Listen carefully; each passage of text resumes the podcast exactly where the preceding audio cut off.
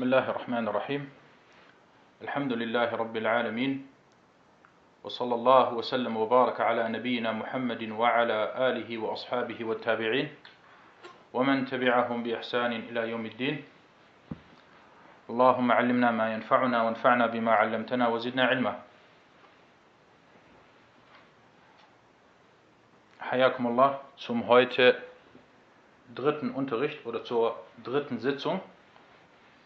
Und wir lesen das Buch Bulur al-Maram min Adillati al-Ahkam von Al-Hafiz ibn Hajar al-Asqalani rahimahullahu ta'ala. Und wir hatten in der letzten Sitzung Hadith 4 bis Hadith 6 gelesen und diese Hadithe auch erläutert.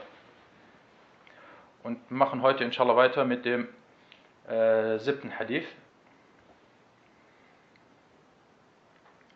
Äh, bevor wir aber mit dem siebten Hadith äh, beginnen, wollte ich eine Sache erwähnen. Und zwar, wir hatten äh, in der letzten Woche hatten wir ja den Hadith gehabt äh, mit der. Moment, ich mache ihn gerade mal hier auf, damit wir ihn sehen, um welchen Hadith es geht.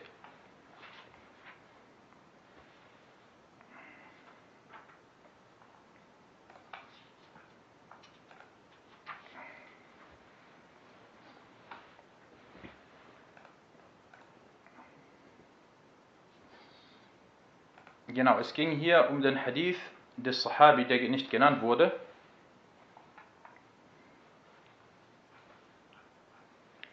عن رجل صحب النبي صلى الله عليه وسلم قال نهى رسول الله صلى الله عليه وسلم أن تغتسل المرأة بفضل الرجل أو الرجل بفضل المرأة Es ging hier in diesem Hadith um die Untersagung, dass sich die Frau mit dem Restwasser des Mannes wäscht oder der Mann mit dem Restwasser der Frau wäscht.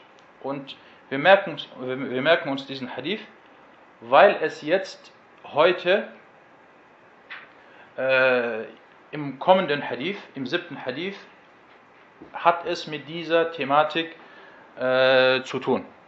Und deswegen, wir merken uns erstmal dass wir diesen Hadith äh, gelesen haben und äh, lesen jetzt erstmal, und das ist unsere Vorgehensweise, lesen erstmal den Hadith wie immer auf äh, Arabisch. Wir lesen den Hadith auf Arabisch und danach äh, auf Deutsch und im Anschluss darauf beginnt inshallah die, die Erläuterung. Nein, Iqra al-Hadith.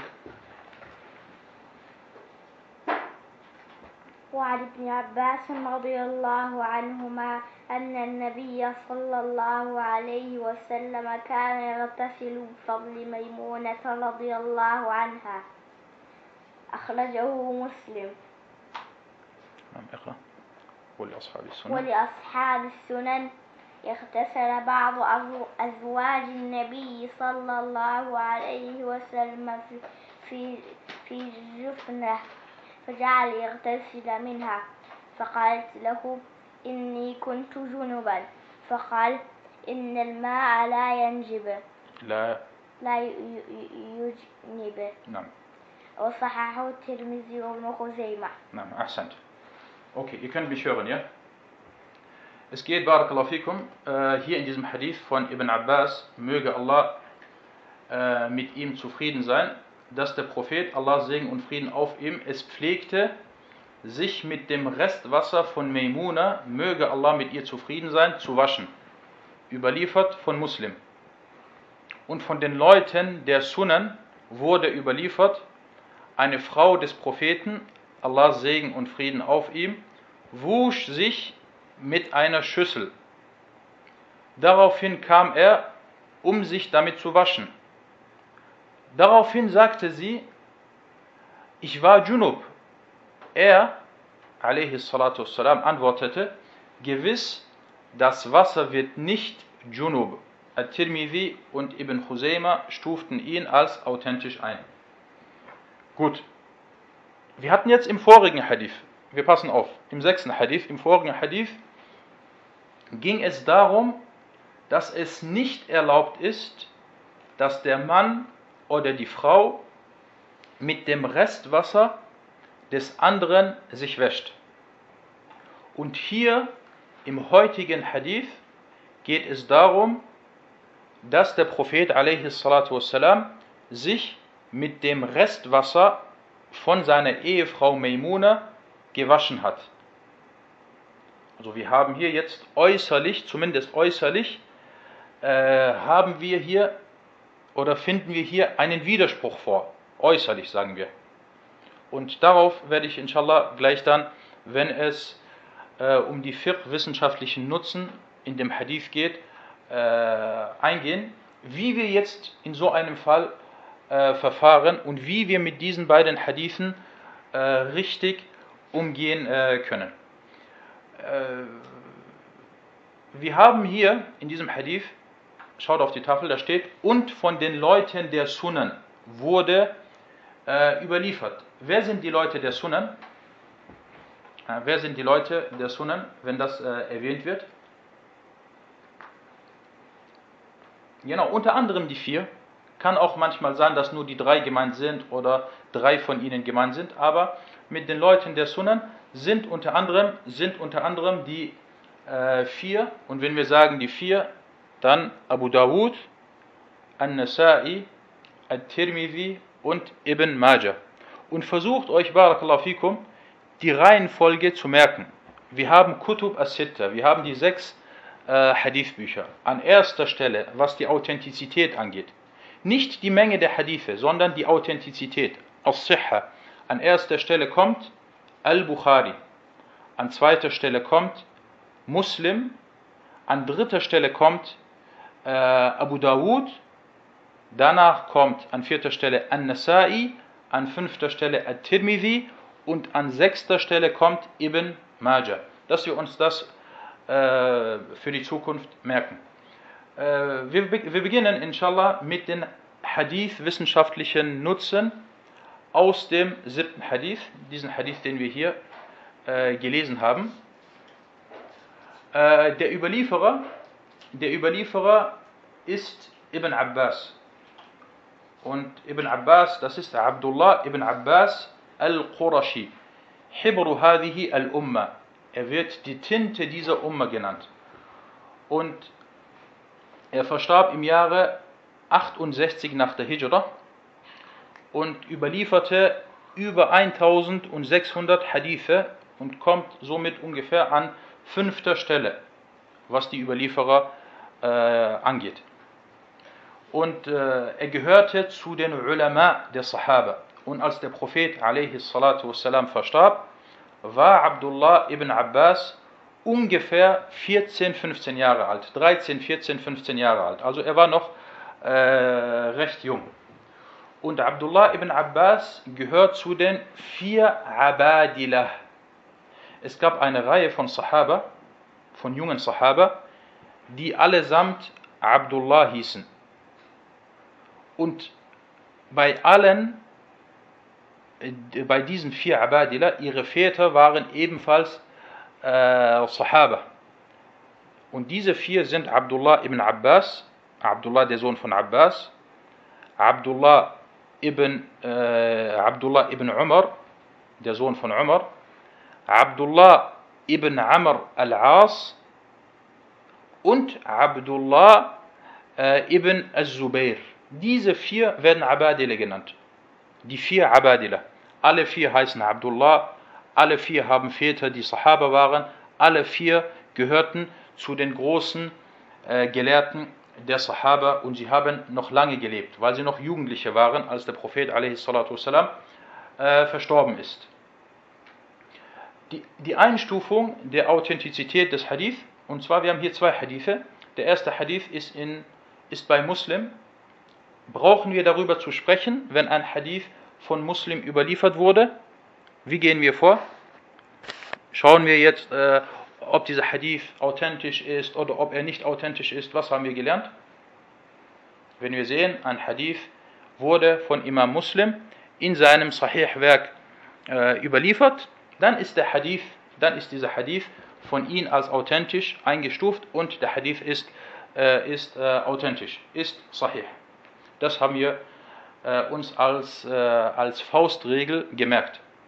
Der zweite Hadith, der erste Hadith wurde also von Muslim äh, überliefert und der zweite Hadith wurde von Abu Dawud, Al-Tirmidhi und Ibn Majah überliefert. Es gibt einen kleinen Unterschied, wenn ihr euch das anschaut, zwischen dem Hadith, dem ersten Hadith und dem zweiten Hadith. Und dieser Unterschied ist, dass im ersten Hadith wurde der Name der Frau genannt, Maimuna, radiyallahu anha. Und im zweiten Hadith heißt es lediglich eine Frau des Propheten. Und mit eine Frau ist Maimuna gemeint. Also in dem ersten Hadith, Sarrahu bi ismiha. Also sie haben deutlich, im ersten Hadith wurde der Name deutlich, äh, deutlich äh, genannt.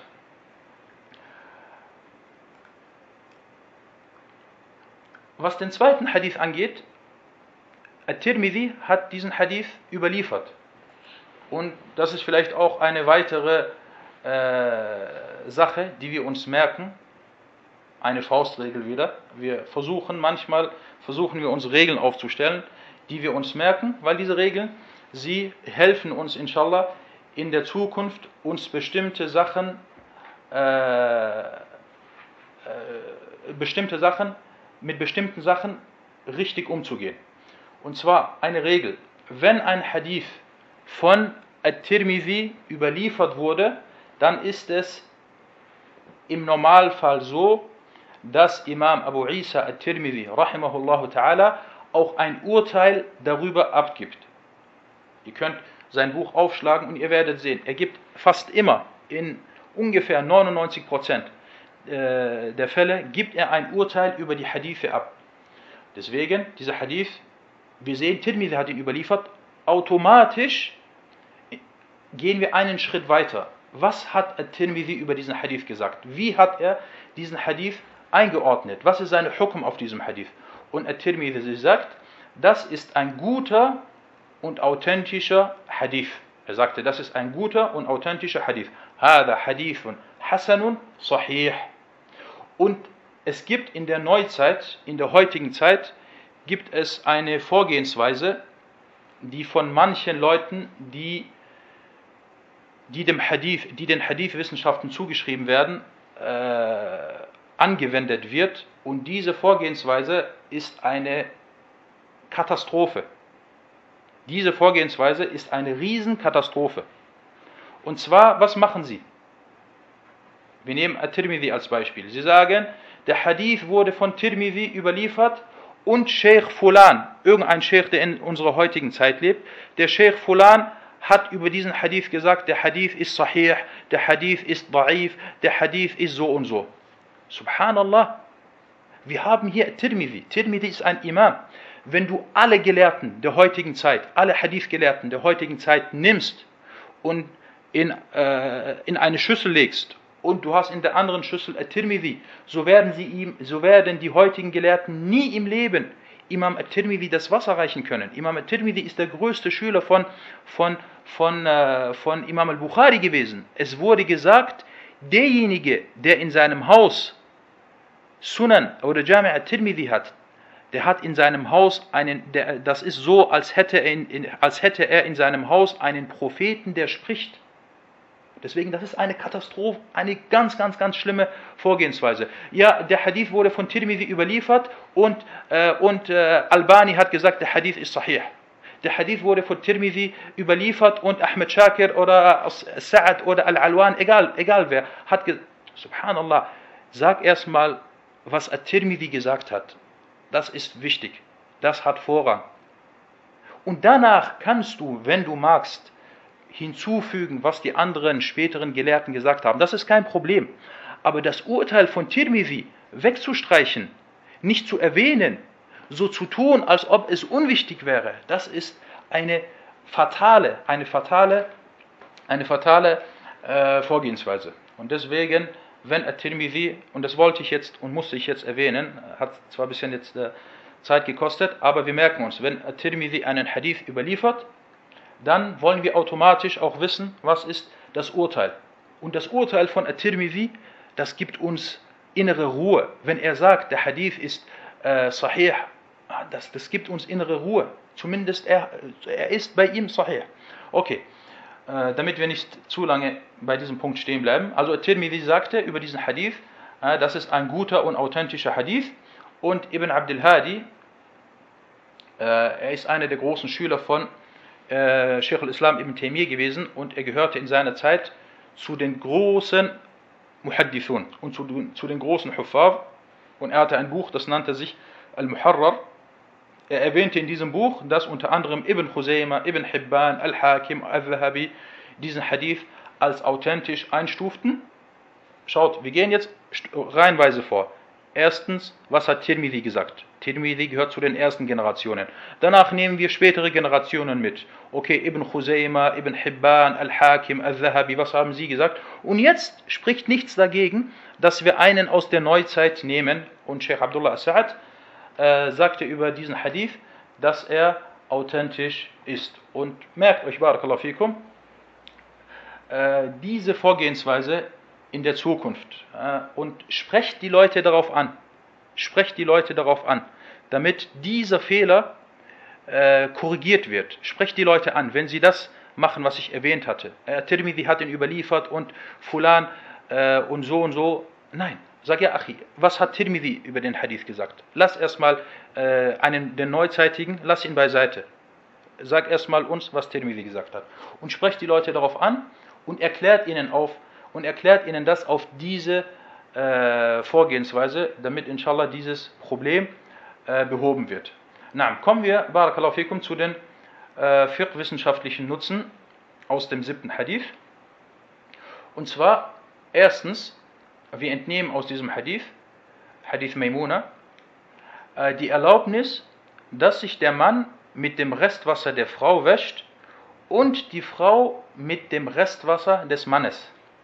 Ihr müsst euch immer vorstellen, Barakallahu dieser Hadith, wie ist das bildlich vorzustellen? Früher war es nicht so, dass sie Badewannen hatten oder dass sie Duschen hatten, sondern sie hatten einen kleinen Raum und in diesem Raum gab es ein, einen Kanister, in diesem Kanister war Wasser und dann ist der Mann gekommen und hat mit seiner Hand zum Beispiel Wasser genommen und sich damit gewaschen. Er hat dann Wasser genommen, sei es jetzt mit der Hand oder mit einer Schüssel und hat daraus Wasser genommen und sich gewaschen. Im ersten, im vorigen Hadith hatten wir erwähnt, dass dies unerwünscht, äh, dass dies nicht erlaubt ist. Und jetzt hier in diesem Hadith sagen wir, die Erlaubnis, dass sich der Mann mit dem Restwasser der Frau wäscht und äh, die Frau mit dem Restwasser des Mannes. Zweitens, die Waschung. Und wenn wir Waschung sagen, ist damit sowohl die Gebetswaschung al-Wudu als auch die Ganzkörperwaschung al-Russel gemeint. Die Waschung aus einem Gefäß beeinschränkt nicht die Reinheit des Wassers darin. Wir haben einen Kanister und der Mann nimmt dann mit seiner Hand zum Beispiel Wasser aus diesem Kanister oder aus diesem Eimer. Dieses Wasser wird nicht beeinschränkt und dieses Wasser bleibt weiterhin Tahur, bleibt weiterhin rein. Was bedeutet Tahur? Tahur bedeutet ein Wasser, was rein ist und was reinigt. Ein Wasser, was rein ist und reinigt. Drittens, dieser Hadith scheint zumindest äußerlich dem vorigen Hadith zu widersprechen. Und wenn wir zwei Hadithe haben und wir denken, dass diese Hadithe sich widersprechen, dann sagen wir nicht, diese Hadithe widersprechen sich. Wir sagen zumindest äußerlich. Zumindest äußerlich widersprechen sie sich, weil, Alhamdulillah, in der Scharia, äh, die von Allah ta'ala offenbart wurde von unserem Schöpfer, gibt es keine Widersprüche. Gibt es keine Widersprüche. Deswegen sagen wir, zumindest äußerlich widersprechen sie sich. Gut, jetzt kommen wir wieder zu einer Regel. Ah, Subhanallah, wir haben viele Regeln, die wir uns merken müssen. Wir kommen zu einer Regel, wie wird in solchen Fällen vorgegangen? Wie wird in solchen Fällen vorgegangen? Wir haben einen wir haben zwei Verse, die sich äußerlich vielleicht widers äh, äußerlich widersprechen. Wir haben zwei Hadithe, die sich äußerlich widersprechen. Wir haben einen Hadith, der vielleicht äußerlich einem Vers äh, widerspricht. Wie gehen wir vor? Das hatte ich damals in einem der Unterrichte von äh, Musalla al-Hadith, hatten wir dieses Thema gehabt. Die Ulama haben da verschiedene Vorgehensweisen erwähnt. Erstens, A, es wird versucht, zwischen den Hadithen, die sich äußerlich zu widersprechen scheinen, zu vereinen. Wir versuchen, zwischen den Hadithen zu vereinen. Oder B, zweitens, die zweite Möglichkeit, wenn dies nicht möglich ist, wir schauen die Anwendung, wir schauen nach der Anwendung der Abrogation, Abrogation, Aufhebung, auf Arabisch an-Nasr, die Abrogation, indem man das Offenbarungsdatum der Hadithe kennt und festlegen kann, welche Hadith später berichtet wurde. Und da gibt es viele Beispiele darüber. Zum Beispiel, es gibt Hadithe, wo die Sahaba Alkohol getrunken haben. Wie gehen wir hierbei vor? Wir sagen, ja, dieser Hadith, der überliefert wurde, er ist authentisch, aber das war bevor äh, das Alkoholverbot offenbart wurde. Oder manche Leute, manche Leute, äh, die äh, behaupten, dass Geschlechtertrennung im Allgemeinen erlaubt ist. Und dann bringen sie viele Hadithe, die in Bukhari und in Muslim sind, wo die Sahaba, wo die Männer und Frauen miteinander waren, verkehrt haben, etc. Äh, sagen wir, diese Hadithe, wenn man sie studiert, dann wird man, vor, dann wird man feststellen, dass sie vor einem bestimmten Jahr stattgefunden haben. Wann haben diese Hadithe, wo es zur, wo es zur äh, äh, Geschlechtermischung kam. Wann haben sie äh, stattgefunden? Vor welchem Jahr? Vor Ayatul Hijab, genau. Und wann war Ayatul Hijab? Ayatul Hijab war im fünften Jahr nach der Hijra. Ayatul Hijab war im fünften Jahr nach der, nach der äh, Hijra. Dann sagen wir ja, wenn wir diese Hadithe studieren, dann werden wir feststellen, dass sie vor, dass sie vor Ayatu äh, al-Hijab äh, waren. Oder äh, die nächste Vorgehensweise, C, äh, das Vorziehen eines Hadithes. Dass wir sagen, okay, wir ziehen den einen Hadith dem anderen vor. Äh, und das werden wir jetzt gleich hier bei uns auch anwenden. Oder viertens, wenn all das nicht geht, dann halten wir inne, at-tawaqquf, und wir sagen, wir geben hierbei kein Urteil ab. Und das kommt selten vor. Und das kommt selten vor. Barakallahu fikum, jetzt kommen wir zu der, das war jetzt die Theorie. Und jetzt kommen wir zur Praxis, wie wir mit dem sechsten und siebten Hadith umgehen.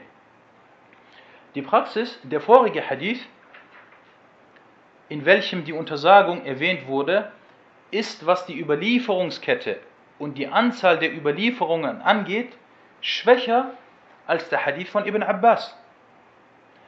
Der Hadith von Ibn Abbas wurde, wurde in Sahih Muslim, wurde von, von Imam Muslim in seinem Sahih äh, überliefert.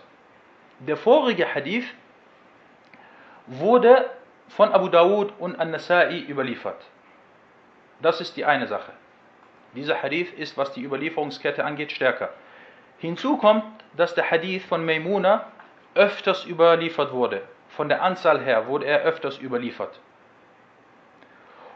Weiter, weiterer Punkt, und es kann gesagt werden, dass mit der Untersagung im Hadith, im vorigen Hadith, die Unerwünschtheit gemeint ist. Nicht Haram, nicht Al-Tahrim, sondern Al-Karaha, Makruh, dass es unerwünscht ist. Falls weiteres Wasser vorhanden sein sollte, zum Beispiel, man hat jetzt genug Wasser, man hat jetzt nicht nur, ein Wasser, nur ein, einen Eimer mit Wasser, sondern man hat viel Wasser. Dann sagt man, in diesem Fall ist es unerwünscht, dass man mit dem Restwasser der Frau äh, aus dem gleichen äh, Eimer äh, die Gebetswaschung zum Beispiel äh, vornimmt. Und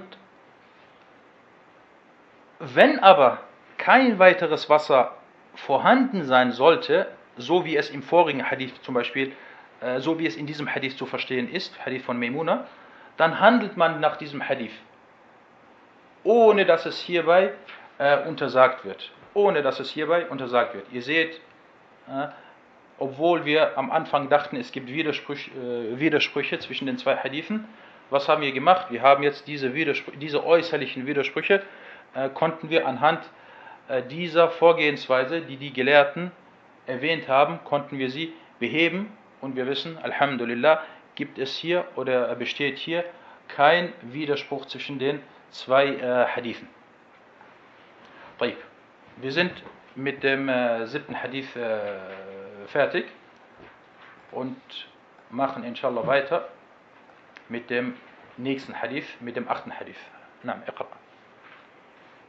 وعن أبي هريرة رضي الله عنه قال قال رسول الله صلى الله عليه وسلم طهور إناء أحدكم إذا ولغ فيه الكلب أن يغ- يغسله طهور طهور. طهور إناء أحدكم إذا ولغ فيه الكلب أن يغسله سبع مرات. أولاهن. أولاهن. والأولاهن بتراب. أخرجه مسلم واللفظ وفي لفظ له فليرق يرق فليرقه. فليرقه. وللترمذي أخراهن أو أو أو أولاهن بالتراب نعم أحسنت Äh, Der achte Hadith, Abu Huraira, möge Allah mit ihm zufrieden sein, berichtete, dass der Gesandte Allahs, Allahs Segen und Frieden auf ihm sagte, damit das, Gewe damit das Gefäß von einem von euch rein wird, wenn der Hund daraus trinkt, soll man es siebenmal waschen. Das erste Mal mit Erde. Überliefert von Muslim. Und in, einer, in einem anderen Wortlaut von ihm, also von Muslim steht, dann soll man es ausgießen. Und äh, bei äh, At-Tirmidhi steht, das letzte oder erste Mal mit Erde. Das letzte oder das erste Mal mit Erde. Gut, wir haben hier verschiedene Wortlaute. Wir haben im ersten Hadith, der von Muslim überliefert wurde, Ula Hunna, das erste Mal mit Erde.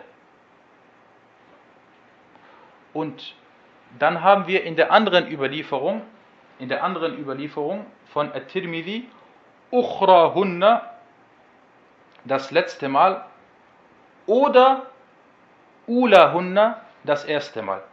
Und das ist wichtig. Sollen wir es am Anfang mit Erde waschen oder am Ende oder in der Mitte? Und dazu kommen wir inshallah äh, gleich äh, ausführlich. Und äh, bei diesem Hadith, weil dieser Hadith viele wichtige Regeln beinhaltet, werden wir ein bisschen, äh, muss ich ein bisschen ausführlicher darauf eingehen. Äh, die Hadith-wissenschaftlichen Nutzen aus dem Hadith. Äh, Der Überlieferer ist Abu Huraira und über Abu Huraira wurde bereits im ersten Hadith gesprochen. Die Einstufung der Authentizität des Hadith. Der Hadith und die anderen Wortlaute allesamt sind authentisch. Der Hadith mit den zwei Wortlauten wurde von Muslim äh, überliefert und der letzte Wortlaut wurde von At-Tirmidhi äh, überliefert. Und der zweite Wortlaut von Muslim, dann soll man es ausgießen, ist Mawquf auf Abu Huraira zurückzuführen. Also das ist nicht die Aussage des Propheten sallallahu alaihi wasallam, sondern das ist die Aussage von Abu Huraira. Und es wurde gesagt, dass, dieses, dass dieser Wortlaut, dass er scharf ist. Dass er scharf, also er ist äh, alleinstehend, isoliert, er widerspricht anderen Wortlauten. Aber sein Urteil ist richtig. Das Urteil, dass man es ausgießen soll. Wir haben jetzt ein kleines Gefäß, ein Hund ist gekommen und hat äh, aus diesem Gefäß getrunken. Äh, der Inhalt von diesem Gefäß äh, wird ausgeschüttet. Afwan, ich wiederhole nochmal und ich korrigiere mich. Der, äh, der, der flüssige Inhalt, der flüssige Inhalt wird ausgeschüttet. Der andere Wortlaut von At-Tirmidhi, so sagte At-Tirmidhi, هذا حديث حسن صحيح. Das ist ein guter und authentischer äh, Hadith. Und At-Tirmidhi erwähnte zwei Wortlaute. Letzte, letzte Mal und erste Mal. Und das Wortlaut, oder der Wortlaut, hier habe ich einen Fehler gemacht, der Wortlaut erste Mal ist richtiger. Erste Mal ist richtiger als letzte Mal, weil er so von mehreren Überlieferern überliefert wurde. Und dieser Wortlaut wurde auch in Bukhari und in Muslim erwähnt. Also wir merken uns, Ula Hunna, das erste Mal, das ist äh, richtiger und äh, ist richtiger als das letzte Mal. Gut, kommen wir zu den fiqh-wissenschaftlichen Nutzen aus diesem Hadith und da habe ich, glaube ich, zehn Punkte äh, hier äh, notiert. Erster Punkt. Die Unreinheit, aus diesem Hadith entnehmen wir, die Unreinheit des Hundes im Allgemeinen. Und damit sind alle Körperteile und Überbleibsel des Hundes gemeint und sie sind ebenfalls unrein.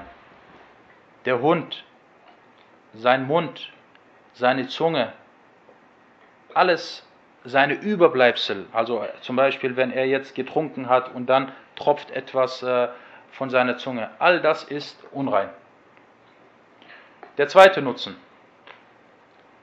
Dieser Hadith oder diese Art von Unreinheit ist nicht nur eine normale Unreinheit, weil die Ulama, sie trennen die Unreinheit in verschiedene äh, Kategorien oder in verschiedene Stufen ein.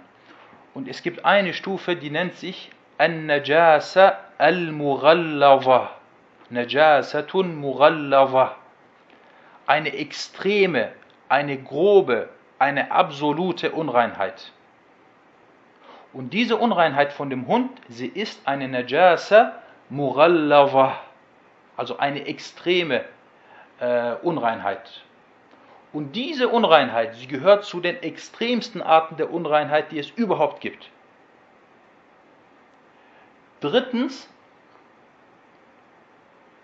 die Aufhebung der Unreinheit des Hundes kommt erst mit mindestens oder kommt erst mit sieben Waschungen zustande. Sie kommt erst mit sieben Waschungen zustande. Es reicht da nicht eine Waschung, zwei Waschungen, sechs Waschungen, nein, sieben Waschungen mit Wasser. Wenn der Hund, viertens, wenn der Hund aus einem Gefäß trinkt, so reicht es nicht, dass nur der Speichel gereinigt wird bzw. entfernt wird. Wir haben zum Beispiel ein Gefäß, ein großes Gefäß, und der Hund hat daraus getrunken. Wir können jetzt nicht kommen und sagen, okay, wir entfernen nur diese Seite, aus der der Hund getrunken hat. Getrunken hat. Nein, das reicht nicht. Vielmehr muss der ganze Inhalt des Gefäßes ausgegossen werden und daraufhin muss das Gefäß siebenmal gewaschen werden. Aber das reicht immer noch nicht. Siebenmal waschen reicht immer noch nicht.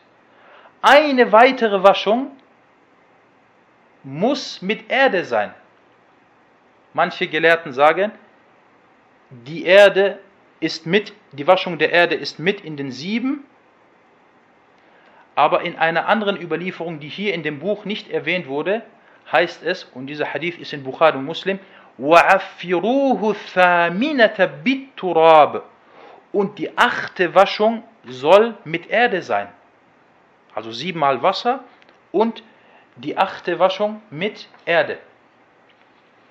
Kommen wir mit oder soll ich langsamer machen bzw. wiederholen? Weil das sind sehr, sehr wichtige, sehr wichtige Urteile und sehr wichtige Regeln. Gut. Viertens, viertens, wenn der Hund, Afwan, fünftens, viertens hatten wir. Äh, fünftens, äh, wenn der Hund, äh, Frage inshallah später, ja. Wenn der Hund mit seiner Zunge etwas Festes berührt, was nicht äh, flüssig ist, etwas Festes berührt, so tritt dieses Urteil nicht auf, weil es nicht flüssig ist. und das Gefäß muss nur ausgegossen werden, wenn sich darin Flüssigkeit befindet.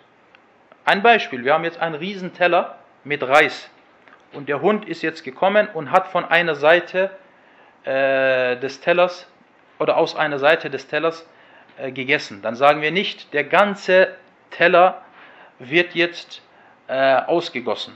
Nein, das gilt nur, wenn es flüssig ist. Das war fünftens. Sechstens, es ist verpflichtend, es ist verpflichtend bei der Säuberung Erde zu benutzen. Und andere Säuberungsmittel, wie zum Beispiel Seife etc., erfüllen nicht diese Pflicht. Sie sind nicht ausreichend. Weil in dem Hadith wurde die Erde erwähnt und kein anderes Mittel. Es wurde nur die Erde erwähnt und kein anderes Mittel. Und wenn ein anderes Mittel ebenfalls verwendet werden könnte, so wäre es erwähnt worden. Weil Allah ta'ala sagte im Koran, sagte im Koran, وَمَا كَانَ رَبُّكَ نَسِيًّا Und dein Herr ist gewiss nicht vergesslich. Und auch zu Lebzeiten der Sahaba gab es andere Säuberungsmittel. Damals gab es auch andere Säuberungsmittel, aber es wurde hier in diesem Hadith auf die Erde verwiesen.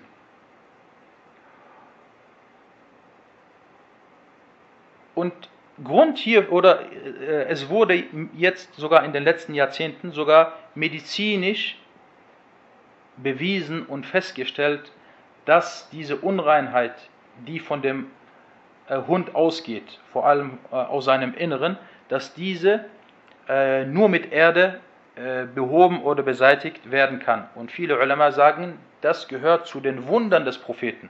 Das ist eines der vielen Wunder des Propheten sallallahu alaihi wasallam. Siebter Punkt. Siebter Punkt.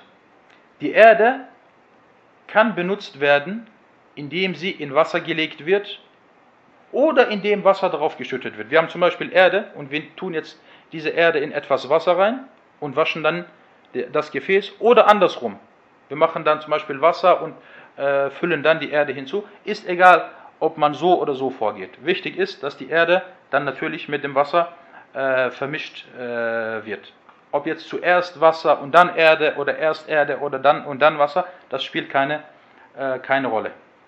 Achtens, achtens, das ist ein, ein wichtiger Punkt auch, dieses Urteil umfasst alle Hundearten. Und das ist die Ansicht der Mehrheit der Gelehrten, Al-Jumhur. Die Mehrheit der Gelehrten sagt, dass das alle Hundearten äh, um, äh, umfasst.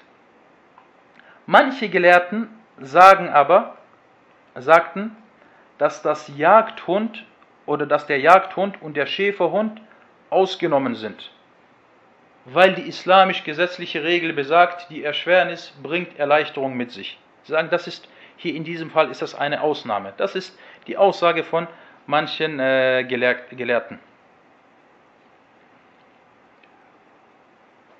Okay. Neuntens, der neunte Punkt ist auch sehr wichtig.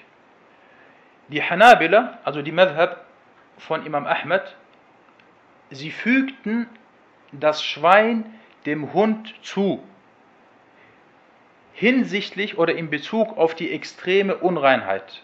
Sie sagten also, das Schwein ist genauso wie der Hund und hat somit das gleiche Urteil und somit muss muss äh, äh, bei der Waschung äh, des Schweines genauso vorgegangen werden wie beim Hund. Das ist die Ansicht der Hanabila. Aber die meisten anderen Gelehrten, sie widersprachen dieser Meinung, dieser Ansicht und sie sagten, der Text an-Nos, also wir haben hier einen Text, einen Offenbarungstext, sie sagten, der Offenbarungstext äh, wurde nur für den Hund und nicht für das Schwein offenbart. Und von daher tut man sich auf das beschränken, was überliefert wurde und was erwähnt wurde. Und eine Sache kann nur dann zur Pflicht gemacht werden, wenn ein Text hierfür äh, besteht. Also wie könnt ihr jetzt sagen, bei dem Schwein ist es ebenfalls eine Pflicht und es gibt hier keinen deutlichen äh, Beweis äh, dafür. Das ist die, äh, die Mehrheit, die Aussage der Mehrheit äh, der Gelehrten. Und das ist auf jeden Fall eine Mas'al Khilafir, eine, eine Thematik, bei der es Meinungsunterschiedenheit oder Meinungsverschiedenheit unter den Gelehrten gab. Okay, einen langen Punkt haben wir noch, dann sind wir, äh, sind wir fertig.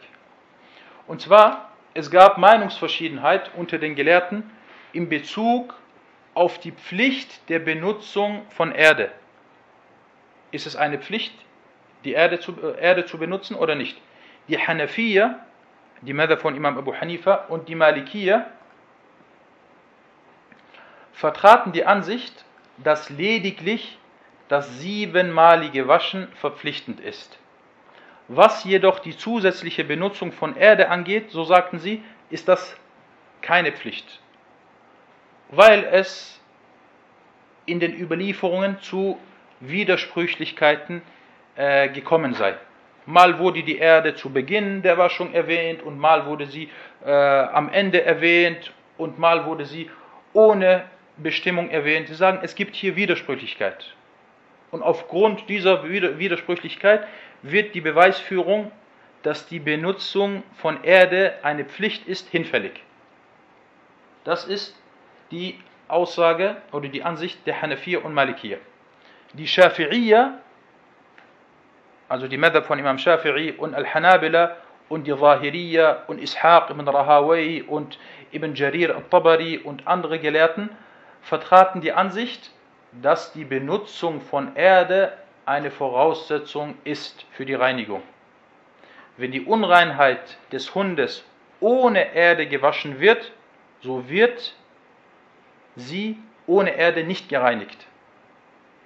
Und sie sagten, die authentischen Texte deuten darauf hin und die Behauptung, dass es zu Widersprüchlichkeiten gekommen sei, sie wurde ja widerlegt, da man ja bestimmen kann, welcher Hadith und welcher äh, Wortlaut richtig ist. Und in diesem Fall, wir hatten ja darüber gesprochen am Anfang, ist der richtige Wortlaut der von Muslim das erste Mal. Das erste, das erste Mal. Das soweit zu den, äh, zu den, äh, zu den äh, fiqh-wissenschaftlichen Nutzen aus diesem Hadith. Und jetzt haben wir einige Meinungsverschiedenheiten äh, der äh, Gelehrten. Und äh, die gehen wir auch schnell äh, durch, dann sind wir mit diesem Hadith inshallah fertig. Erstens, es gab unter den Gelehrten Meinungsverschiedenheit, ob die Unreinheit des Hundes sich nur auf seinen Mund und seinen Speichel beschränkt oder auf den ganzen Körper und die restlichen Körperteile. Die Mehrheit der Gelehrten, Al-Jumhur, vertrat die Ansicht, dass sich die Unreinheit des Hundes auf den ganzen Körper bezieht. Und die Waschung ist von daher allgemein, da der restliche Körper seinem Mund in Bezug auf das Urteil folgt. Und ich nenne hier ein Beispiel, und das ist bei dem Hund äh, äh, bekannt, dass der Hund das macht. Äh, der Hund säubert sich mit seiner Zunge. Wenn wir jetzt sagen, es besteht kein Zweifel daran, dass sein Mund und seine Zunge äh, unrein sind. Und was der Hund macht, er säubert sich äh, seinen Körper mit der Zunge und das, was Hunde sogar noch, noch machen, teilweise, sie säubern sogar äh, ihren Hintern mit der Zunge. Und das ist eine äh, Auffälligkeit äh, und eine Sache, die bei den Hunden äh, verbreitet ist. Und von daher selbst wenn wir sagen sollten, die Unreinheit bezieht sich nur, beschränkt sich nur auf den Mund und auf die Zunge, aber er verbreitet, er verbreitet diese Unreinheit. Auf jeden Fall die erste Meinung, die erste Meinung, das ist äh, die Meinung von Al-Jumhur, Al-Hanabila, Al-Shafi'iyya und Al-Ahnaf. Sie sagen, der ganze Körper, der Hund ist im Allgemeinen unrein. Imam Malik und Dawud al-Zahiri waren der Ansicht, dass sich dieses Urteil nur auf den Mund und die Speichel des Hundes beschränkt. Und sie sagten, dass diese Angelegenheit eine rein gottesdienstliche Sache ist. Amrun ta'abbudi. Weil sie sagten, die Ursache und Begründung für diese Unreinheit ist nicht bekannt. Aber die erste Ansicht ist vorzuziehende. Und dies aus mehreren Gründen. Erstens, also der, der Hund ist komplett äh, unrein, der ganze Körper. Nicht nur der Mund und die Speichel. Es gibt Körperteile des Hundes, die noch schmutziger sind als sein Mund und seine Speichel. Wir wissen, es gibt Körperteile, die noch schmutziger sind als, äh, als, als, äh, als der Mund, ohne das jetzt zu erwähnen. Erstens. Zweitens, die Grundlage der Regeln beruht auf Begründung. Es muss einen Grund hierfür geben. Und der Grund hierfür, der wurde jetzt spätestens in der Neuzeit äh, bewiesen, medizinisch bewiesen. Und von daher kennt man mittlerweile die Ursache und die Weisheit, äh, die dahinter steckt. Wir wissen, was die Weisheit, mittlerweile, mittlerweile wissen wir, was die Weisheit ist, die hinter dieser äh, Regel äh, steckt. Und Imam Shafi'i, rahimahullah, sagte, alle Körperteile des Hundes, wie seine Hand, sein Schwanz, sein Fuß oder jedes andere Körperteil, wenn es, ein Gefäß, wenn es in ein Gefäß gelangt, so muss der Inhalt ausgegossen und siebenmal gewaschen werden. Das war der achte Hadith. Und äh, wir hätten jetzt noch, ich weiß nicht, könnt ihr noch, wir haben jetzt noch einen Hadith, den neunten Hadith. Ich würde gerne, dass wir vielleicht noch diesen neunten Hadith machen, weil jetzt ging es um etwas, was unrein, unrein ist, Hunde, und jetzt kommen wir zu etwas, was genau das Gegenteil ist. Es geht jetzt um die, um die Katzen. Und deswegen, wir nehmen inshallah noch äh, den neunten Hadith und dann sind wir mit dem heutigen Unterricht äh, fertig. Naam, اقرأ. وعن أبي قتادة رضي الله عنه أن النبي صلى أن رسول الله صلى الله عليه وسلم قال قال في الهرة إنها ليست بنجس إنما هي من الطوافين عليكم من الطوافين من الطوافين عليكم أخرجه الأربعة وصححه الترمذي وابن خزيمة أحسنت ممتاز طيب Abu Qatada, möge Allah mit ihm zufrieden sein, berichtete, dass der Gesandte Allahs, Allah Segen und Frieden auf ihm, über die Katze sagte, sie ist nicht unrein. Wahrlich, vielmehr gehen sie oft unter euch umher. Und dieser Hadith wurde von den vier, wurde von den vier äh, überliefert und At-Tirmidhi und Ibn Khuzayma stuften ihn als authentisch, als authentisch ein. Was Abu Qatada angeht, so ist er Al-Harith ibn Rib'i und Al-Ansari, er stammte aus Medina und er war ein Krieger und ein Soldat des Propheten wassalam, und er verstarb im Jahre 40 nach der Hijra in Al-Kufa und der Prophet wassalam, sagte über ihn, unser bester Ritter bzw. unser bester Kämpfer ist Abu Qatada radiyallahu anhu wa. Kommen wir zu den Hadith-wissenschaftlichen Nutzen aus dem Hadith. Die Einstufung der Authentizität des Hadith. Dieser Hadith ist authentisch, er ist sahih. Er ist sahih. Er wurde von Abu Dawud, Al-Nasa'i, Al-Tirmidhi, Ibn Majah und Ibn Khuzayma überliefert. Al-Tirmidhi sagte, das ist ein guter und authentischer Hadith. Ibn Hajar sagte in seinem Buch At-Talkhis, diesen Hadith haben Al-Bukhari, Al-Tirmidhi, Al-Uqayli und Ad-Daraqutni authentisch eingestuft. Wie kann es sein, dass Al-Bukhari diesen Hadith als authentisch eingestuft hat, ohne ihn aber in seinem Sahih-Werk überliefert zu haben? Das ist ein wichtiger Punkt. Wir müssen wissen, Imam al-Bukhari hat in seinem Sahih-Werk 7000 Hadithe überliefert. Das bedeutet aber nicht, dass nur diese 7000 Hadithe bei ihm authentisch sind. Es gibt bei al-Bukhari noch viele andere Hadithe, die authentisch sind, die er aber nicht in seinem Sahih-Werk überliefert hat. Entweder hat er sie in, anderen Werken wie in Adab al-Mufrad überliefert oder äh, At-Tirmidhi hat ihn danach gefragt und er hat dann gesagt, und das hat Tirmidhi sehr oft gemacht. Sehr oft hat er Hadithe, die nicht bei Bukhari sind, aber die er überliefert hat, hat er Al-Bukhari gefragt und Bukhari hat gesagt, ja, dieser Hadith ist Sahih. Und Sheikh Abdullah Sa'ad sagte, dass die Überlieferungskette des Hadith gut ist. Also dieser Hadith ist, Alhamdulillah, ein authentischer Hadith. Kommen wir zu den fiqh-wissenschaftlichen Nutzen aus diesem Hadith. Und viele Leute und vor allem viele Muslime und vor allem viele Frauen äh, haben Katzen äh, bei sich als Haustier. Und äh, hierbei gibt es natürlich äh, Regeln. Genauso wie es Regeln gibt bei dem Hund. Und die Regel bei dem Hund besagt, du darfst einen Hund auf keinen Fall als Haustier haben, abgesehen davon, dass der Hund äh, unrein ist und dass seine Unreinheit extrem ist. Und da gibt es noch viele andere Sachen. Viele andere Sachen. Es ist haram. Es ist auf keinen Fall erlaubt, einen Hund äh, äh, als Haustier zu haben. Bei der Katze wiederum ist es was anderes. Fangen wir an mit den Nutzen, mit den wissenschaftlichen Nutzen aus diesem Hadith. Erstens, die Katze, mit Katze ist in diesem Hadith die weibliche Kätzin gemeint, weil es heißt hier Al-Hirra und Hirra ist die weibliche Kätzin.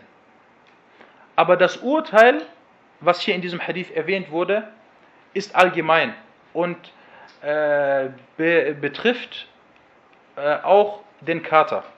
Also jede Form von Katze, egal ob männlich, weiblich, alt, jung, äh, so hat es das äh, gleiche Urteil. Zweiter Nutzen. Die Katzen sind nicht unrein. Katzen sind nicht unrein und somit werden Gegenstände, die von der Katze berührt werden, egal auf welche Form, egal in welcher Art, sie werden nicht unrein. Die Katze kommt und berührt deinen Kissen zu Hause mit der Hand, mit dem Kopf, mit der Zunge und so weiter, mit dem Schwanz, mit dem Rücken. Äh, dieser Gegenstand, dieser Kissen wird nicht unrein. Drittens, der Grund für ihre Reinheit ist, das wurde in dem Hadith genannt, At-Tawafin, dass sie oft bei den Menschen umhergehen. Sie gehen oft bei den Menschen umher. Früher die Häuser waren offen und die Katzen sind rein und raus, rein und raus. Nicht nur einmal, sondern oft. Und deswegen die Gelehrten haben die Katzen mit den Dienern und mit den Bediensteten äh, verglichen. Zum Beispiel, man hat eine, eine Dienstfrau oder einen, einen, einen Diener, einen kleinen Jungen, der für einen arbeitet, wie zum Beispiel Anas ibn Malik für den Propheten sallallahu alaihi wasallam.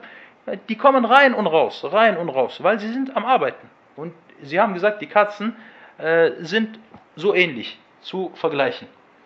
Äh, viertens, dieser Hadith ist der bekannten Regel, Al-Qa'ida al-Shar'iyya, der bekannten islamisch-gesetzlichen Regel zuzuordnen.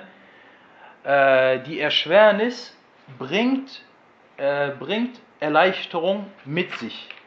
Die Erschwernis bringt äh, Erleichterung äh, mit sich.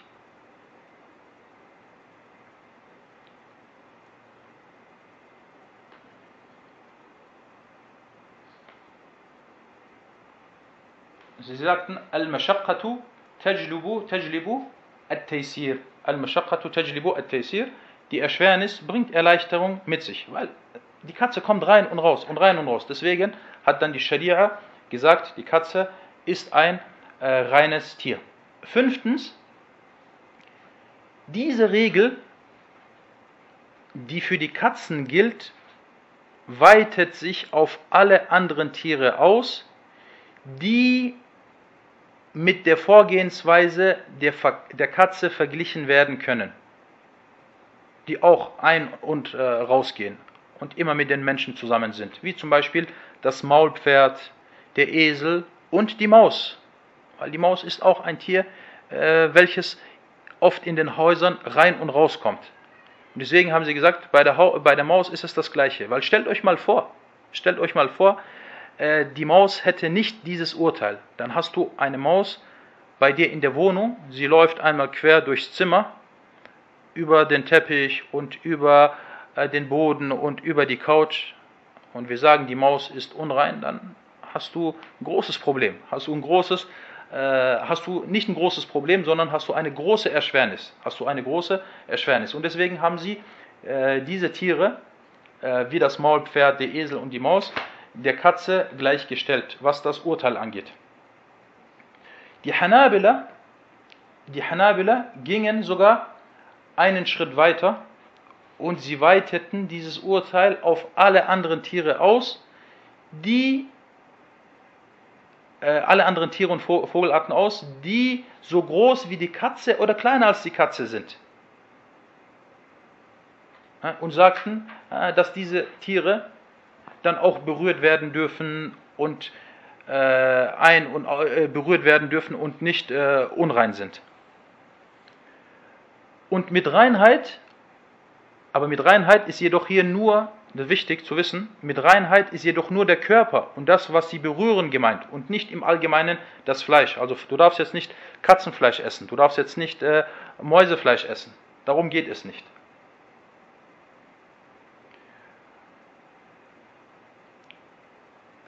Und die anderen Gelehrten wiederum, also das war die Ansicht der Hanabila. Die anderen Gelehrten wiederum, sie beschränkten dieses Urteil nur auf die Katze. Hm? Oder Tiere, die wie die Katze bei den Menschen oft umhergehen. Sie sagten, das kann man nicht verallgemeinern, sondern das ist nur speziell für die äh, Katze oder andere Tiere, wie, die wie die Katze oft, äh, oft äh, umhergehen. Na, und damit sind wir mit dem neunten Hadith äh, fertig. Hada wallahu ta'ala a'lam. Wa sallallahu ala Muhammad. Okay, barakallahu fikum. Äh, wenn es äh, Fragen gibt, wenn es Fragen gibt, können diese jetzt äh, gestellt